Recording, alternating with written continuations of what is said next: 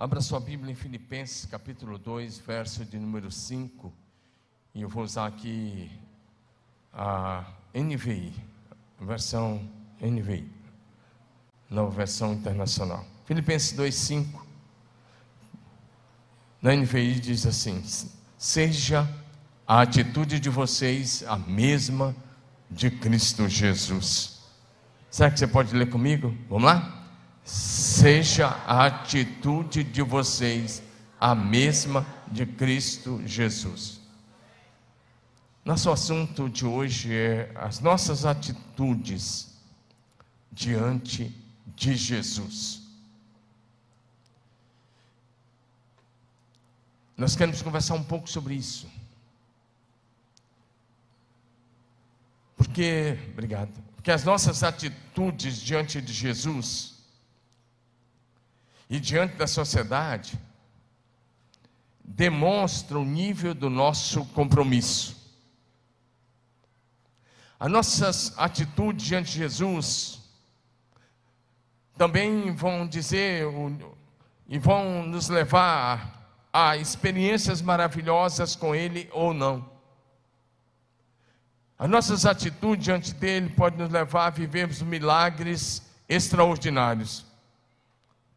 Nossas atitudes diante de Jesus também vão dizer quem nós seremos no reino de Deus. Que influência nós exerceremos.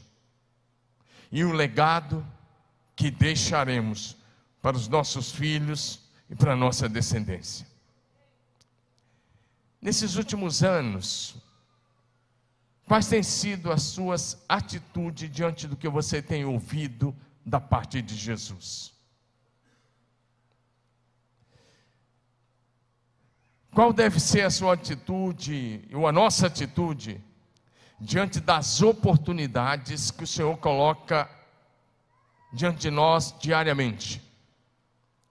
Deixa eu começar te fazendo uma pergunta e eu quero só que você tire os olhos do celular agora, porque Deus vai falar aos seus ouvidos, tá bom? Vamos ficar, deixa o celular para depois. Mas deixa eu te fazer uma pergunta: qual foi a sua atitude para com o dia de hoje? Quando você levantou-se hoje, abriu os olhos, viu que estava vivo, tudo ok?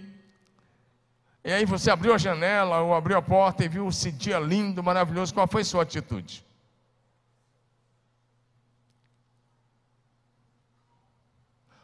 Ontem eu comecei, eu tenho um grupo discipulado aqui às oito da manhã, eu comecei perguntando isso a eles. E tem uma moça bem aqui, a Gabi. A Gabi estava dando o grupo dela discipulado.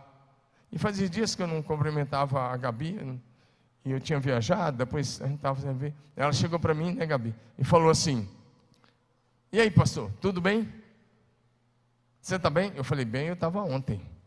Ela ficou olhando, que deu uma pausa. Ela falou, hoje eu estou ótimo. Eu falei para ela. Amanhã, eu falei, excelente. E depois andando no sobrenatural. E por fim, surfando na nuvem da glória.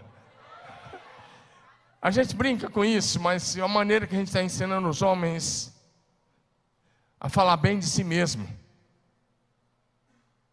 Você vai falar, isso é princípio de neurociência. E é. Mas também é princípio de fé. Porque quando você fala bem do seu próprio dia, você vai ter um dia abençoado. Agora imagina já começar o dia reclamando. Imagina já começar o dia e falar assim, é dia de novo, tem que encarar aquele trabalho.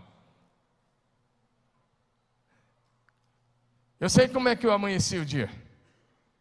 E eu sei o que eu disse quando eu olhei para o céu e o sol bonito de manhã cedo, já aquele dia que está amanhecendo cinco e meia da manhã. Eu sei o que eu disse. Mas o que você disse hoje sobre o seu dia? Porque a nossa atitude também diante do dia já determina como será o nosso dia. E quando você fala bem da sua própria saúde, a tendência é você ter uma excelente saúde.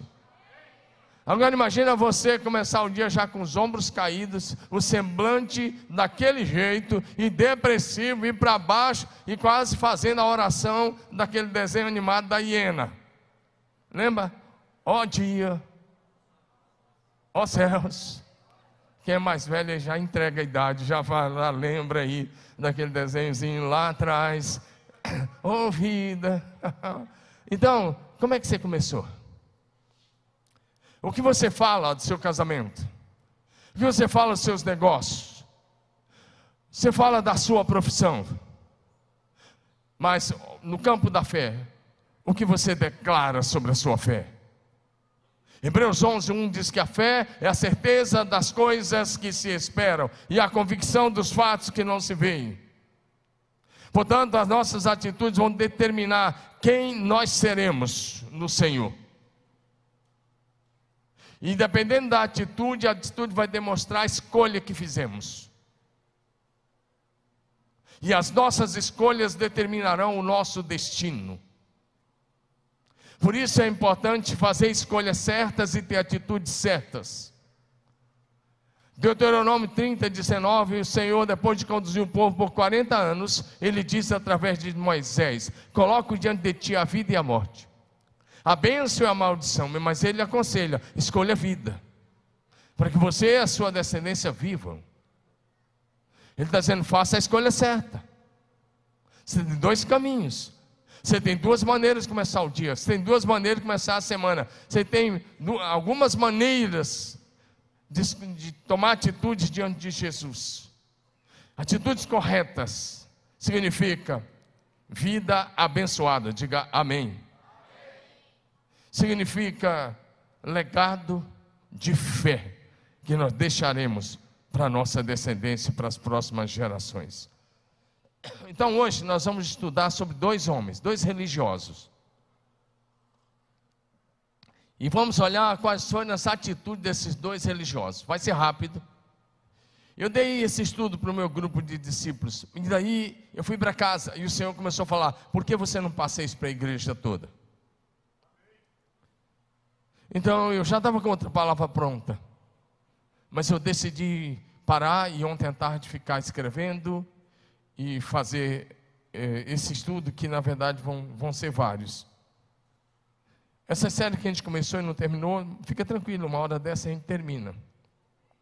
Elas estão anotadas aqui no meu iPad e qualquer hora dessa a gente vai dando sequência. Então, vamos estudar sobre dois líderes religiosos. Vamos analisar as atitudes que eles tiveram diante de Jesus. E veremos as consequências que um sofreu pelas atitudes erradas, mas veremos as bênçãos que o outro alcançou, porque teve atitudes corretas diante de Jesus. E no final, você vai poder fazer uma análise e perguntar para você mesmo: que atitudes você vai ter? Então vamos olhar juntos? Primeira coisa, vamos olhar sobre atitudes erradas porque depois a gente termina de uma forma para cima. Amém? Está junto comigo? Mas antes disso, pergunte ao seu vizinho: qual foi sua atitude hoje de manhã ao levantar e saber que tinha que vir para a igreja? Você veio animado? Está encorajado? Mas não parece, nós do louvor parece você está com a cara de derrotados. E nós não somos derrotados. O Senhor está no controle de todas as coisas. Diga aleluia. Amém? Então tira essa cara de derrota para lá, manda ela embora daí e manda essa qualquer coisa que está te impedindo, fala: sai agora em nome de Jesus, porque eu sirvo àquele que vive e reina para todo sempre. Atitudes erradas diante de Jesus. E está no plural porque nós não vamos falar só de Nicodemos, vamos falar também da minha e da sua atitude. Então, Nicodemos ele esteve face a face com Jesus, literal, face a face com Jesus. E ele perdeu a oportunidade da sua vida. Então não, basta ter um encontro face a face com Jesus, é preciso aproveitar bem a oportunidade. Fala para você assim: aproveite bem essa oportunidade de estar aqui ouvindo a palavra. Você não sabe que pode acontecer. Amém ou não? Tem gente que estava cheio de planos, já está lá no cemitério. Então aproveite agora a oportunidade que você está tendo. Amém ou não? Então vamos comigo para João 3. Eu vou ler rapidamente e nós vamos analisar algumas coisas. O texto diz: Havia entre os fariseus um homem chamado Nicodemos, um dos principais judeus, mas outra versão diz um dos príncipes entre os judeus. Esse homem, ele morava em Jerusalém. Nicodemos, Jerusalém. Este de noite, diga, de noite, ele foi até Jesus. Ele disse: Rabi, sabemos que o Senhor é mestre vindo da parte de Deus, porque ninguém pode fazer esses sinais que, tu, que o Senhor faz se Deus não estiver com ele. Jesus respondeu: Em verdade, em verdade lhe digo que se alguém não nascer de novo, não pode ver o reino de Deus. Nicodemos perguntou: Como pode o homem nascer sendo velho? Será que pode voltar ao ventre materno e nascer uma segunda vez? Jesus respondeu: Em verdade, em verdade lhe digo: quem não nascer da água e do Espírito, Espírito Santo, não pode entrar no reino de Deus. O que é nascido da carne é carne, o que é nascido do Espírito é Espírito. Não fique admirado por eu dizer: vocês precisam nascer de novo. O vento sopra onde quer, ouve sua, o, você ouve o barulho que ele faz, mas não sabe de onde vem, nem para onde vai. Assim é todo aquele que é nascido do Espírito. Então Nicodemos perguntou: Como pode ser isso? Jesus respondeu: Você é mestre em Israel? Presta atenção nessa palavra, mestre, professor da lei. Você é mestre em Israel e não compreende essas coisas? Em verdade, em verdade lhe digo que nós falamos do que sabemos e damos testemunho do que vimos, mas vocês não aceitam o nosso testemunho. Se vocês não creem quando falo sobre essas coisas terrenas, como crerão se lhes falar sobre as celestiais? Ora, ninguém subiu ao céu, a não ser aquele que de lá desceu, o filho do homem. E assim como Moisés levantou a serpente no deserto, assim também é necessário que o filho do homem seja levantado, para que todo aquele que nele crê tenha a vida eterna. Porque Deus amou o mundo de tal maneira que deu seu filho unigênito, para que todo aquele que nele crê não pereça, mas tenha vida eterna. Porque Deus enviou seu filho ao mundo, não para que condenasse o mundo, mas para que o mundo fosse salvo por ele. Quem nele crê não é condenado, mas o que não crê já está condenado, porque não crê no nome do unigênito Filho de Deus. A condenação, a condenação é esta: a luz veio ao mundo, mas os homens amaram mais as trevas do que a luz, porque as suas obras eram más. Pois todo aquele que pratica o mal detesta a luz, não se aproxima da luz, para que as suas obras não sejam reprovadas. Quem pratica a verdade se aproxima da luz, para que as suas obras sejam manifestas. Diga amém. O texto é bem interessante. Esse homem, um doutor da lei, um mestre em Israel, o homem que ensinava a lei ao povo na sinagoga, no templo, aos sábados. Um homem que conhecia o Velho Testamento, de Gênesis a Malaquias, podemos usar a expressão de que ele conhecia de trás para frente e de frente para trás. Ele conhecia isso aí de có. Ele sabia tudo que conhecia toda a tradição, desde Adão até a família dele. E esse homem, um líder religioso, eu gosto disso.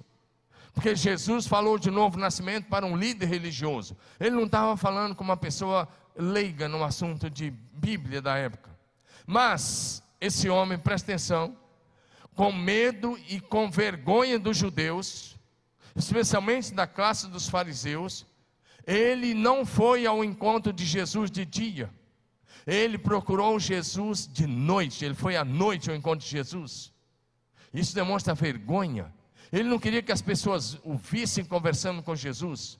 Porque quando ele chegasse lá no círculo dos, dos, fariseus, doutores da lei, ele sabia que eles iriam condenar essa atitude. Então ele foi à noite.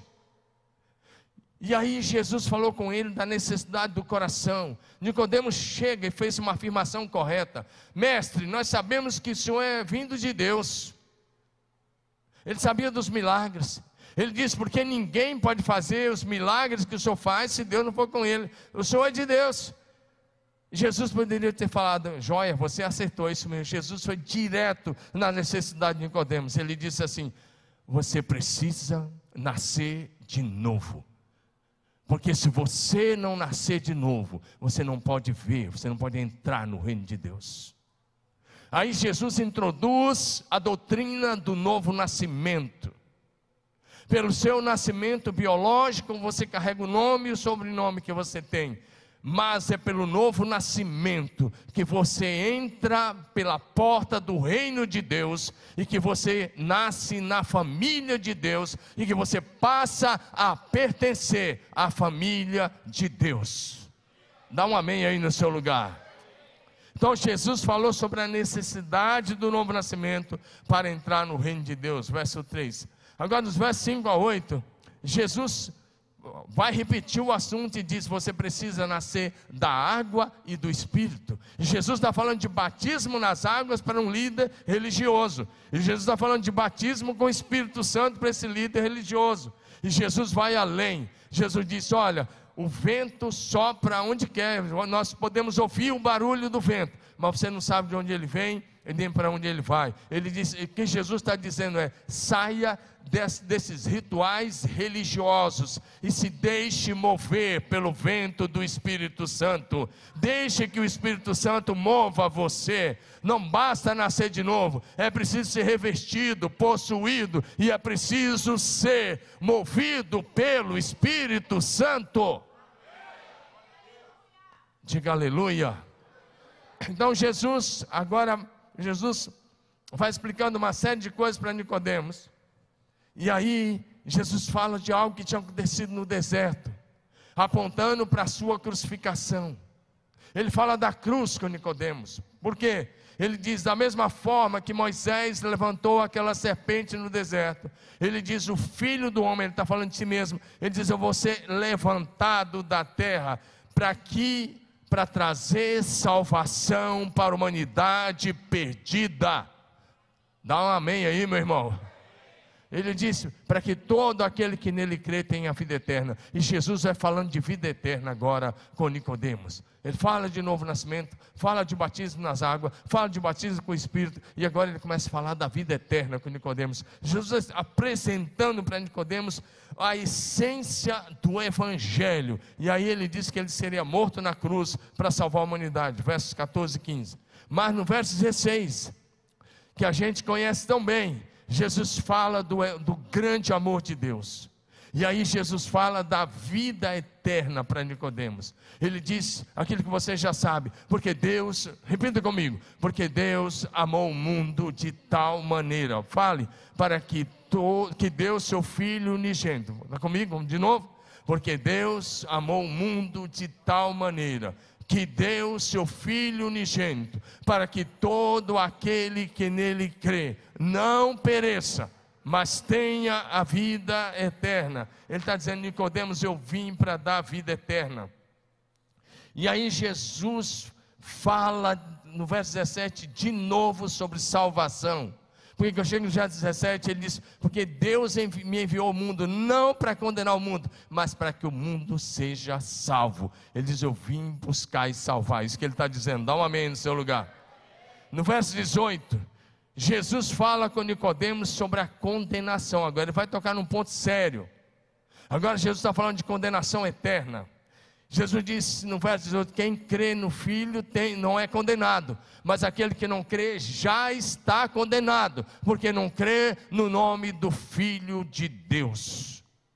Se você, por algum momento ou por esse tempo, tem esquecido que há uma condenação, eu quero dizer, relembrar você: só Jesus Cristo salva. Diga comigo: só Jesus Cristo salva. Quem tem o filho tem a vida. Quem não tem o filho não tem a vida. Mas a ira de Deus sobre ele permanece. Está lá no verso de número 36 desse mesmo capítulo. É interessante se lembrar disso. Jesus vai dizer: olha, quem nele crê não é condenado, mas aquele que não crê já está condenado, vai se manter condenado. Nos versos 19 a 21, Jesus vai falar sobre, com Nicodemos algo muito interessante sobre a necessidade de andarmos na luz. Diga comigo, andar na luz. Você pensa que Jesus deixou barato? Ele está aplicando. Você vem me procurar de noite. Nicodemos, começa a andar na luz. Ele diz que quem anda nas trevas é porque quer esconder os seus atos. Está cheio de gente que não pode, que as pessoas não podem abrir as redes sociais. Está cheio de gente que não demonstra as suas movimentações financeiras. Porque tem muita coisa escondida. Né? Nesse país tem muita coisa. E está cheio de gente que não Está cheio de homem que a mulher não pode descobrir quem ele é quando ele não está em casa. Quando ele está sozinho. Está cheio de gente que se diz cristão e tem dupla personalidade. Uma é, é o rosto aqui na igreja. Outra é quando ele está sozinho no hotel. Longe da família. Ou em outros lugares. Ou nas redes sociais. E aí Jesus fala: olha, ele diz: quem é, quem anda na, na verdade, não tem problema. Todos que praticam a verdade se aproximam da luz. E os homens de Deus precisam andar na luz, as mulheres de Deus precisam andar na luz. Posso ouvir um amém? Deus é luz, e nele não há trevas nenhuma. Se você está escondendo alguma coisa embaixo do tapete da sua vida, presta atenção: não há nada oculto que não há de ser revelado. Fala para o seu vizinho: não há nada oculto que não há de ser revelado. Uma hora esse pecado vai te achar. E ele vai vir à tona. Então é melhor que você acerte logo a vida com Deus. Provérbios 29 vai dizer para a gente, verso 11: Aquele que encobre as suas transgressões jamais prosperará, mas o que as confessa e deixa alcançará a misericórdia. Amém? Então Jesus diz: Nicodemos, vem para a luz.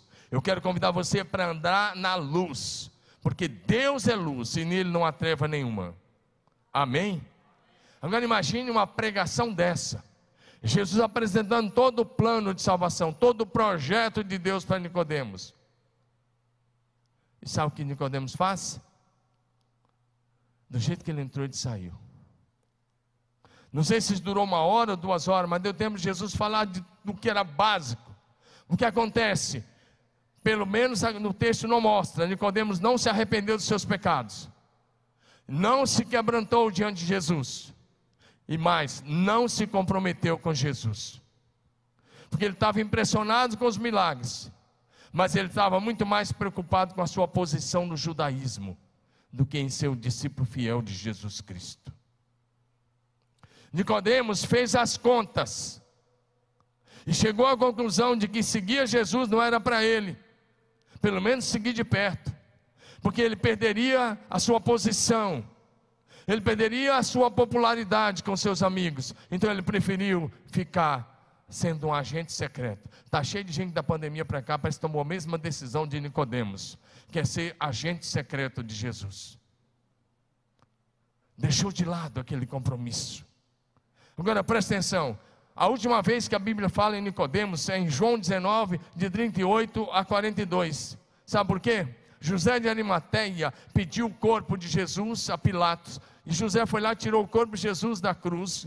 José era um senador na época, era do Sinédrio de Jerusalém. E Nicodemos vai com ele levando perfume para perfumar o corpo morto de Jesus. E talvez você vai falar, então ele se converteu. E eu digo, não sei. Porque cuidar, jogar, colocar perfume no corpo morto, qualquer amigo poderia fazer, qualquer pessoa poderia fazer. Essa era a prática do judaísmo. Eu tenho minhas dúvidas se converteu. E a Bíblia não menciona mais nada. Depois desse ato dele, cuidando do corpo morto de Jesus, ajudando José de Arimateia, a Bíblia não fala mais nada nele. A Bíblia não menciona mais o nome dele. Isso significa que as atitudes deles, de, de Nicodemos, de medo, de vergonha de publicar sua fé em Jesus, o fizeram desaparecer na escuridão da história. É assim que acontece e acontecerá com quem não tem coragem de publicar sua fé. Você pega o seu WhatsApp, seu Instagram, seu Facebook, você vai lá no YouTube, você publica tudo. TikTok, você vai em todas essas coisas, você publica tudo. Você só não publica que você é um discípulo verdadeiro de Jesus. Sabe por que eu não dou muita importância para redes sociais? Eu não dou mesmo. Quem posta algumas coisas lá para mim é minha filha ou o Jonathan aqui. Eu não estou nem aí. Sabe por quê? Porque se você é um pastor, se você é um cristão e você publica essas coisas lá, você só vai arrumar evangélico para te seguir. Está chovendo no molhado. As mesmas caras seguem dezenas. E eu não quero isso. Eu quero formar discípulos parecidos com Jesus. Amém, amados? Sabe por quê? Porque para seguir Jesus é preciso renunciar a si mesmo. É preciso tomar a cruz diariamente. Os tempos são outros, mas os princípios são os mesmos. Porque quem estiver preocupado com a sua própria reputação, perderá a sua vida.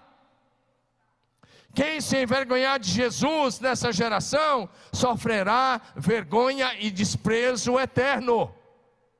Ô pastor, você está comigo ou não? Por que você não dá um amém aí?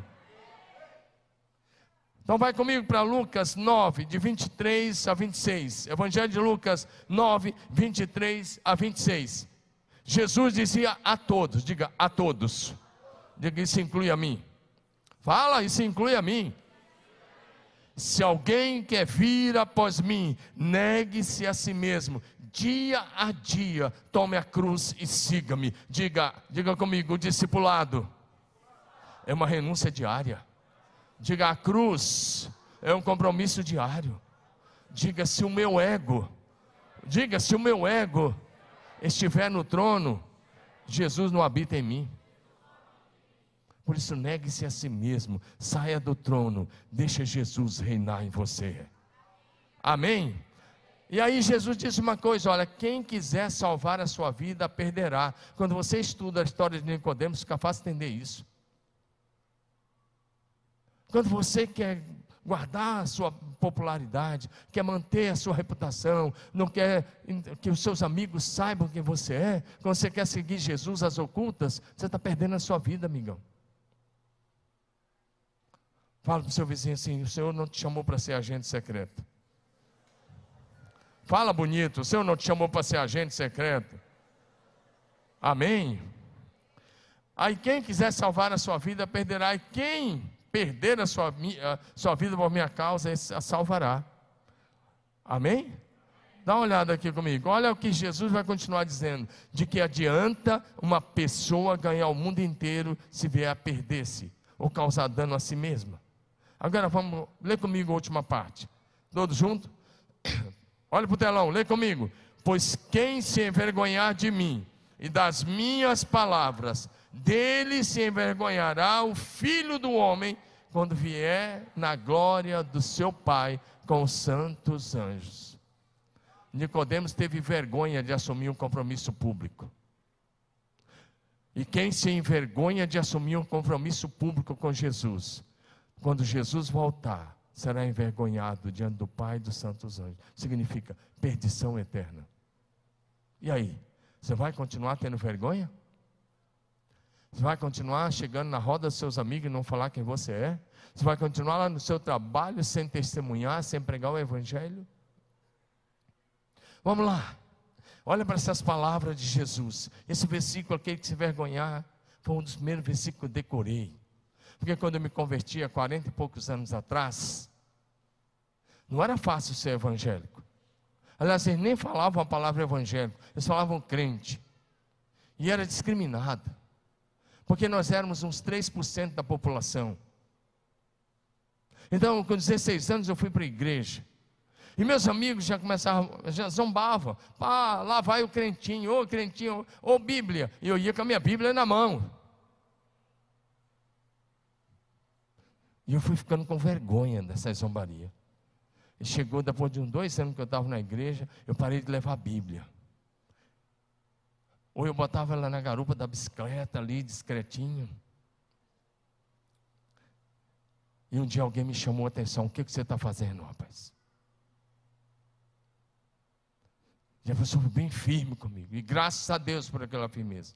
Porque eu peguei minha Bíblia, que eu já tinha lido toda no primeiro ano. Que eu já tinha decorado mais de 150 versículos em três meses. E nunca mais larguei minha Bíblia. E me tornei um estudioso da Bíblia.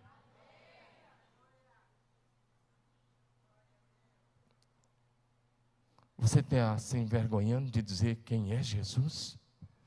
Jesus não teve vergonha de ser crucificado em seu lugar, de ser humilhado em seu lugar, de ser crucificado despido em seu lugar. Então honre a Jesus e ele te honrará. Amém? Você está pronto para tirar o seu ego do trono, para tomar a cruz e seguir Jesus até o fim? Você confessa Jesus publicamente, a todas as pessoas, em todos os lugares?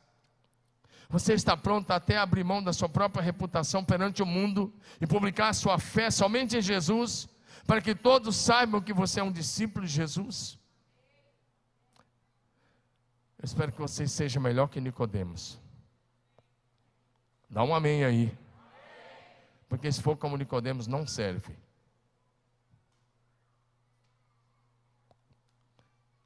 Segundo lugar, atitudes corretas diante de Jesus. Diga comigo, atitudes corretas diante de Jesus. E agora eu quero olhar para outro líder religioso porém com uma atitude completamente diferente de Nicodemos. Eu quero olhar para Jairo. Jairo era o líder da sinagoga de Cafarnaum. Na verdade, a posição de Jairo era uma posição até mais alta do que a de Nicodemos. Porque ele era o chefe geral daquela sinagoga. Uma sinagoga que ficava bem próxima à casa do, do apóstolo Pedro, em Cafarnaum. Você vai lá e você olha, isso fica claro. E Nicodemos era chefe daquela sinagoga, Jairo era chefe daquela sinagoga. E o texto de Lucas, capítulo 8, de 40 a 42, vai dizer assim: presta atenção nessa frase, quando Jesus voltou, a multidão recebeu, diga multidão. Você vai ver porque eu estou frisando a palavra multidão. Recebeu com alegria, diga assim: a multidão recebeu Jesus com alegria porque todos o estavam esperando. Agora, olha o que acontece: no meio da multidão, diga assim, no meio da multidão. Que a sua avó diga, no meio da multidão. De dia. Não foi de noite, não, diga de dia. Na luz. Aqui começa a diferença, no meio da multidão, de dia. Eis que veio um homem chamado Jairo, que era chefe da sinagoga e prostrando-se aos pés de Jesus, suplicou que ele fosse à sua casa, pois tinha uma filha única de 12 anos, que estava morrendo. Enquanto Jesus caminhava, as multidões, diga multidões, onde Jesus ia, você sabe que tinha milhares de pessoas. As multidões apertavam Jesus, e aí o Lucas abre um espaço para a cura da mulher que tinha um fluxo de sangue, que também sofria 12 anos, dos versos 43 a 47. No verso 49, 48, desculpe. No verso 49 em diante, a história continua. Enquanto Jesus ainda falava, veio uma pessoa da casa do chefe da sinagoga dizendo: A sua filha já morreu. Não incomodes mais o mestre. Mas Jesus, ouvindo isso, lhe disse: Não tenha medo Apenas creia. Fala para o seu vizinho, não tenha medo. Continue crendo. E é, Jesus diz: não tenha medo, apenas creia, será salva. Tendo chegado a casa, Jesus não permitiu que ninguém entrasse com ele, a não ser Pedro, João e Tiago, além do pai e a mãe da menina. E todos choravam. Diga, todos choravam e pranteava. Isso aqui era as carpideiras, já tinha dado tempo de chamar carpideira, aquela empresa lá dos que choravam nos sepulcros, nos cemitérios, gente que chorava lágrima de crocodilo. Mas Jesus disse: Não chorem, ela não está morta, mas dorme. Agora diga assim: e riam-se dele. Que é isso agora? Eles param de chorar e começam a zombar de Jesus, porque Jesus usou uma palavra de fé riu-se dele, porque sabia que a menina estava morta. Mas Jesus, tomando-a pela mão, disse em alta voz: Menina, levante-se. Voltou-lhe o espírito, e ela imediatamente se levantou. E Jesus mandou que lhe dessem de comer. Seus pais ficaram maravilhados, mas ele lhes advertiu que ninguém contasse o que havia acontecido. Diga amém. Imagina comigo, vamos lá tem milhares de pessoas em volta de Jesus. E aí vem aquele chefe da sinagoga chamado Jairo. Pensa comigo. Se fosse em alguns lugares hoje, eu, eu, eu olharia para Jairo, eu descreveria Jairo assim, Jairo assim, terno Armani, assim, daquele bem Jorge Armani, daquele assim, bem chique, sapato social, não daquele que brilha, mas sapato, um sapato social muito chique, uma caneta Montblanc, porque o chefe de sinagoga se vestia muito bem. Eles, tinha, eles pertenciam a uma classe social muito privilegiada. Eles eram ricos. E esse cara vai. Ele não está nem aí para o seu terno, Jorge Armando ele não está nem aí para a sua posição, ele se joga aos pés de Jesus, ele segura nas sandálias de Jesus, ele coloca a boca no pó, na frente de todo mundo, ele não quer saber o que, que os liderados dele iam falar, ele não quer saber o que, que os fariseus iam falar, ele se prostra aos pés de Jesus, porque para o judeu normal ele tinha de 5 até 8 ou 12 filhos, e esse homem só tinha uma filha de 12 anos, e ele tinha deixado a filha dele em casa, quase morrendo, e ele sabia que só Jesus podia mudar aquela realidade. Preste atenção. O texto diz que ele, o texto vai, volta lá para Jesus. Ah, está lá, obrigado, ó. O texto diz que ele foi lá e prostou-se aos pés de Jesus. Diga, ele se prostrou aos pés de Jesus. Ele se prostrou a se lançar, se jogou e segurou nos pés. E ele não fez um convite a Jesus, ele clamou, suplicou que Jesus fosse até a casa dele. Dá um amém aí no seu lugar. Nicodemos tentou fazer uma especulação. Sei que o Senhor é mestre vindo de Deus. Jairo se lança e diz: Eu sei que o Senhor é a solução para o problema que eu estou enfrentando. Eu sei que o Senhor tem a resposta. É diferente. Agora vem, olha para mim, há quanto tempo você não responde nenhum apelo nessa casa? A sua atitude está mais parecida com Nicodemos ou com Jairo? Porque você não está vendo Jesus aqui fisicamente. Mas Jesus disse: onde estiverem dois ou três reunidos em meu nome, eu estou no meio deles. A presença de Jesus é real. É real. Aí você diz que veio adorar, mas você fica fazendo outras coisas no celular durante o culto. Aí você diz que veio adorar, mas você não abre a boca na hora do louvor. Aí você não responde mais o apelo, afinal de contas não é mais para você, a gente prega só para os outros. Há quanto tempo você não se ajoelha mais? Lá na sua casa, lá no seu quarto, e rasga o seu coração para Jesus. Esse homem se prostra. Esse cara se joga no chão. Ele, a, o chefe de sinagoga, ele se usava uma, uma roupa muito bonita, tinha até uma mitra que usava na cabeça. Ele não está nem aí para essas indumentárias. Ele quer salvar a sua filha. Diga, diga amém aí. E aí, tem outra coisa interessante. Jairo, vou repetir de novo, não se preocupou com o que ia acontecer no dia seguinte. Ele não se preocupou se ele seria expulso da sinagoga. Ele não se preocupou o que ia acontecer. Ele, estava tá, ao encontro de Jesus de dia, no meio da rua, diante da, de uma grande multidão de pessoas. Ele se joga lá, ele se humilha, ele se prostra e ele suplica para que o Senhor fosse até sua casa. Agora, quando ele está lá, Jesus diz: Tá bom, estou indo com você.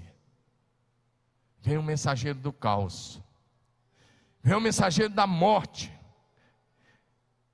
o mensageiro da morte vem e diz assim: Sua filha já morreu.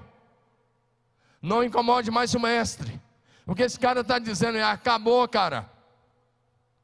Acabou. Sua mulher já chamou as carpideiras. Sua mulher já chamou os, os caras que estão lá chorando. Já está acontecendo o velório. Não tem mais saída. Acabou. Aí Jesus ouve o cara falando, e Jesus olha para ele: não dê ouvido ao mensageiro do caos, apenas creia. Olha para mim, talvez você está ouvindo as notícias, só as coisas ruins que a mídia está colocando, só aquilo que toda hora você abre o WhatsApp, isso está te deixando azedo, isso está te deixando para baixo, isso está te deixando frio, isso não, você não consegue mais adorar, porque toda hora você tem que olhar para esse negócio, e lá nem na sua casa você não consegue, porque você fica muito mais tempo nas redes sociais do que com a Bíblia na mão, e Deus está te dizendo, meu filho, volte a se prostrar aos pés de Jesus Cristo outra vez.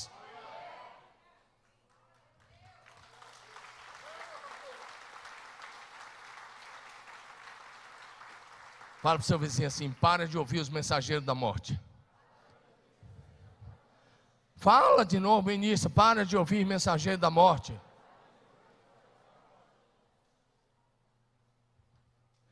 Tem gente que não pode ouvir nada negativo que já, já cai. Tem gente que lê a Bíblia há anos, está 40, 50 anos lendo a Bíblia, lendo as promessas. Aí o médico fala assim: ó, esse negócio aí pode ser câncer.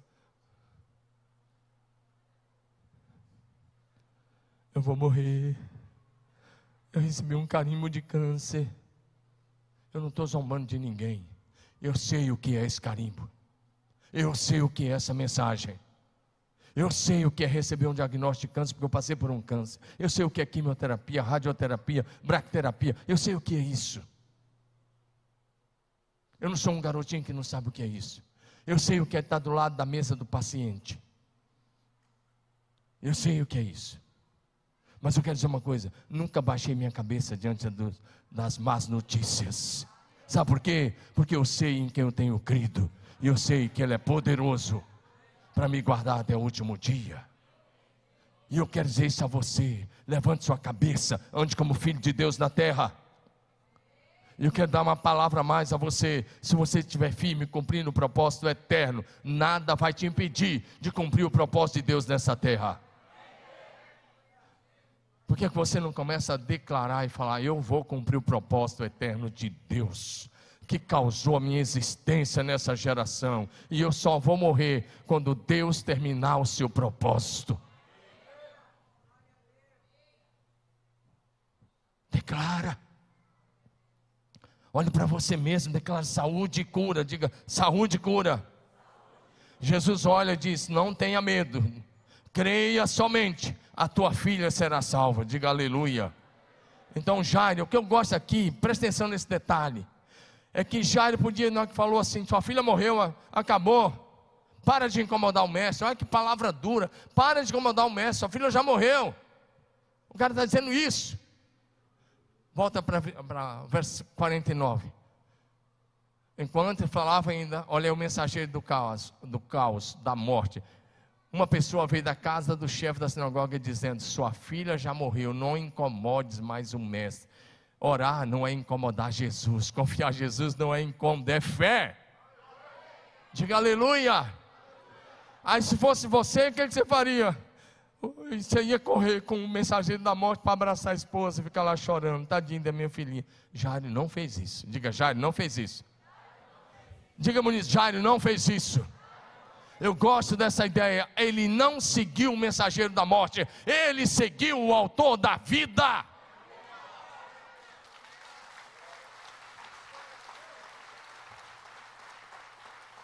É como se Jairo dissesse: Eu já sei, pode ir embora. Eu só entro naquela casa hoje com Jesus do meu lado. Ele vai com Jesus, o autor da vida. Pare de dar ouvido aos mensageiros da morte. Dê ouvidos ao autor da vida. Dê ouvidos àquele que é a ressurreição e a vida. Diga amém. Não ouça os mensageiros do caos, ouça as palavras de vida de Jesus. Amém? Quando Jesus chegou na casa, estava aquela galera toda lá. Aí Jesus testou a fé deles. Jesus olhou e falou assim: parem de chorar. Daí, para de chorar. Vai passando o que ele fala, para de chorar, próximo versículo, vai. Estavam chorando. Jesus disse: Não chore. Fala assim: Não chore. Aí Jesus aplicou uma palavra de fé carinhosa. Ela não está morta, ela está dormindo. Essa é uma palavra carinhosa que se usa no Novo Testamento para aqueles que já morreram. Ela não morreu, está dormindo. E os caras começam a rir dele. Sabe o que, que esses caras estavam fazendo agora? Zombando de Jesus. Ei, aí Jesus falou assim: saiam daqui, zombadores. Volta no versículo que ele está antecipando aí. Está. Falou: todos os incrédulos para fora. Jesus não precisa provar nada para incrédulo, especialmente para religioso incrédulo, igrejeiro, que se tornou cético, que não crê mais nos milagres de Jesus. Religiosos, tradicionais, que se tornaram incrédulos, ou que não são tradicionais, mas se tornaram céticos, que creem muito mais na filosofia, na psicologia, do que nas palavras de Jesus. Jesus não precisa provar nada para a gente assim. Ele é Deus. Diga, Ele é Deus. Então é como Jesus fala, seu bando de incrédulos, fora. Jesus não faz milagre para o incrédulo ver para provar que ele é Deus. Dá um amém aí. Só ficou com Jesus Pedro, Tiago e João. E a, o Jairo e a esposa dele. Aí Jesus pega na mão da menina e diz no aramaico talita cumi. Quer dizer, menina, eu te digo, levante-se. E ela se levantou. E agora os curiosos, que estavam tudo de olho do lado de fora, agora eles caíram no ridículo, porque estavam zombando. Aí Jesus foi lá, ele pega na mão da menina e ele diz: Levante-se porque os milagres de Jesus são feitos na presença daqueles que creem no, no poder dele de todo o coração. Diga ah, aleluia. Agora escute isso, porque Jairo levou Jesus para dentro da sua casa, ele e sua esposa viveram o milagre da ressurreição da sua filha única de 12 anos de idade. Dá um aleluia aí. Dá um glória a Deus. Preste atenção. Não, eu, eu comecei essa mensagem perguntando: como é que você começou o dia? E agora eu quero fazer uma pergunta: como é que você quer terminar esse dia? Como é que esse dia vai terminar para você? Está chegando meio-dia. Aliás, está dando meio-dia. Como é que ele vai terminar daqui a, a, seis horas, sete horas? Como é que vai terminar quando o sol se pôr? Você, ou mais à noite, quando você estiver com a sua esposa? Como é que você vai terminar o dia? Olha para mim e responde para você mesmo: como é que esse dia vai terminar? Eu vou te dizer como é que o dia de Jairo terminou. Presta atenção. A família de Jairo terminou aquele dia ce celebrando a vitória sobre a morte, porque no poder e na autoridade do nome de Jesus, eles buscaram um milagre e o milagre aconteceu.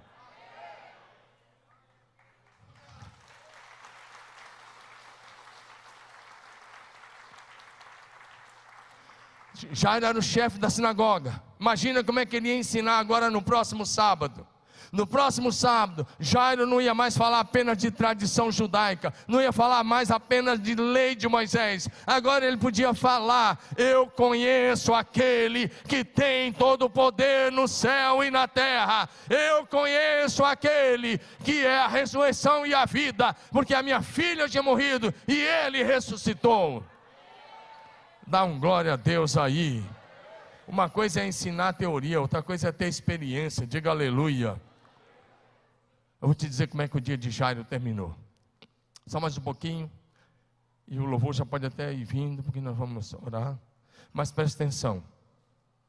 Sabe como é que o dia de Jairo terminou? Sabe como é que foi aquela noite? Olha bem para mim. Uma garota de 12 anos, bonita. Bonita por minha conta, mas eu acho que era. Rosto rosadinho e Jairo vai lá depois da janta, depois daquela coisa toda. E eu fico imaginando que a casa dele ficou abarrotada. Já estava cheia. E agora os, os carpideiros, os carpideiros não tinham mais por que chorar. Tinham embora para sua casa de cabeça baixa, envergonhado. Porque ridicularizaram Jesus, foi pior. E agora todo mundo queria ir lá. Jair, e aí? Como é que foi? Conta aí. Mas eu quero dizer, à noite, depois da janta, eu fico pensando que Jairo e a esposa vão até aquela cama, dar um beijo naquele rosto rosadinho, e a esposa olha para ele e fala assim: Querido, eu quero te agradecer, porque você transformou o nosso pior dia no dia do nosso maior milagre. Você não se conformou com a doença nem com a morte. Você foi atrás de Jesus. Você trouxe Jesus para dentro da nossa casa. E a nossa maior tristeza foi transformada em festa, em celebração de alegria. Eu quero te agradecer porque hoje nós poderíamos dormir na maior tristeza, mas a sua atitude de ir no meio da rua, diante de uma multidão e se prostrar aos pés de Jesus, mudou a morte em vida, a tristeza e a alegria, o pranto em festa. E aí o resto é por conta da sua imaginação. Amém? Mas só mais uma coisinha sobre Jairo. Agora o que acontece? Por onde Jairo passava naquelas ruas, as pessoas podiam apontar. Eu fico pensando que as pessoas lá nas padarias, no, se fosse hoje nos barzinhos, em algum lugar, ele ia passando e as pessoas falavam: aquele é o homem que lutou pela vida da sua filha e venceu a morte. Era assim que ele era apontado. Aquele é o homem que luta pela sua família. Aquele é um pai que se prostra como sacerdote pela sua casa. E a filha? Ela cresceu. E por onde ela passava, eu penso que as pessoas diziam: onde ela passava, indo para a escola, para os lugares, as pessoas olhavam e falavam: aquela é a moça que Jesus ressuscitou dentre os mortos. Você quer saber como é que é a vida do lado de lá da morte? Fale com ela, porque ela foi lá e Jesus ressuscitou. O testemunho se tornou público.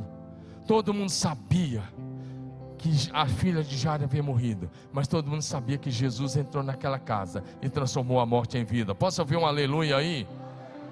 Então, para nós, Jairo é um exemplo de alguém que deixa o legado de fé que não se dobra nem diante da morte, de uma fé que luta em oração pela sua casa e prevalece. E aí eu volto com a pergunta: a sua fé é semelhante à de Nicodemos ou a de Jairo? Hoje você está parecendo aqui mais com Nicodemos ou com Jairo? Eu não vou julgar você, mas você pode se autoconfrontar. Segunda pergunta: Você é um referencial de fé para sua família? Terceira, como você quer ser lembrado pela sua família e por aqueles que te conhecem? Você é alguém que ora ajoelhado pela sua casa, sua família? Você já convidou Jesus para entrar e habitar em sua casa? Jesus é Senhor da sua vida e da sua família? Então quero te encorajar, convide Jesus Cristo para entrar na sua casa então a sua família poderá viver uma nova realidade, uma nova história pontuada de milagres extraordinários.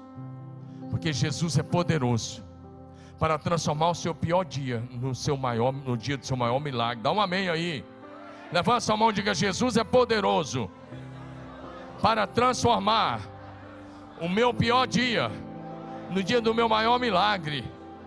Diga a minha dor em saúde e cura Digo luto em festa. Diga a minha maior tristeza na minha maior alegria. E diga o meu pior dia no melhor dia da minha vida e da minha família. Diga aleluia. Em Isaías 61, Jesus diz: O Espírito do Senhor está sobre mim.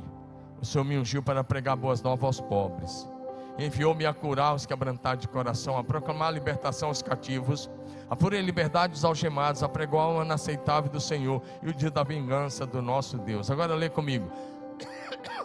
A consolar todos vocês, a consolar todos os que choram, e a pôr sobre os que choram em Sião uma coroa em vez de cinzas, óleo de alegria em vez de pranto, manto de louvor ao invés de espírito angustiado. Foi isso que aconteceu na casa de Jairo, porque onde Jesus Cristo entra, ele destrói as obras do diabo, ele muda as circunstâncias e situações difíceis, ele muda o destino, ele nos faz viver uma história de vitória e milagre. Diga aleluia. Fique em pé no seu lugar. O motivo dessa palavra é: faça a sua escolha, posicione-se. Não tente servir Jesus como um agente secreto. Nicodemos continuou como religioso no cenáculo, ocupando a sua posição no judaísmo. Se é que ele foi seguidor, era um seguidor oculto, um agente secreto. Jairo publicou a sua fé, se prostrou aos pés de Jesus em público, no meio da rua. Creu no Senhor de todo o coração, viveu um milagre sobrenatural e nos deixou um legado de uma fé que prevalece até sobre a morte, de alguém que luta pela sua família. Qual a sua atitude hoje? Diante do que o Senhor acabou de falar ao seu coração.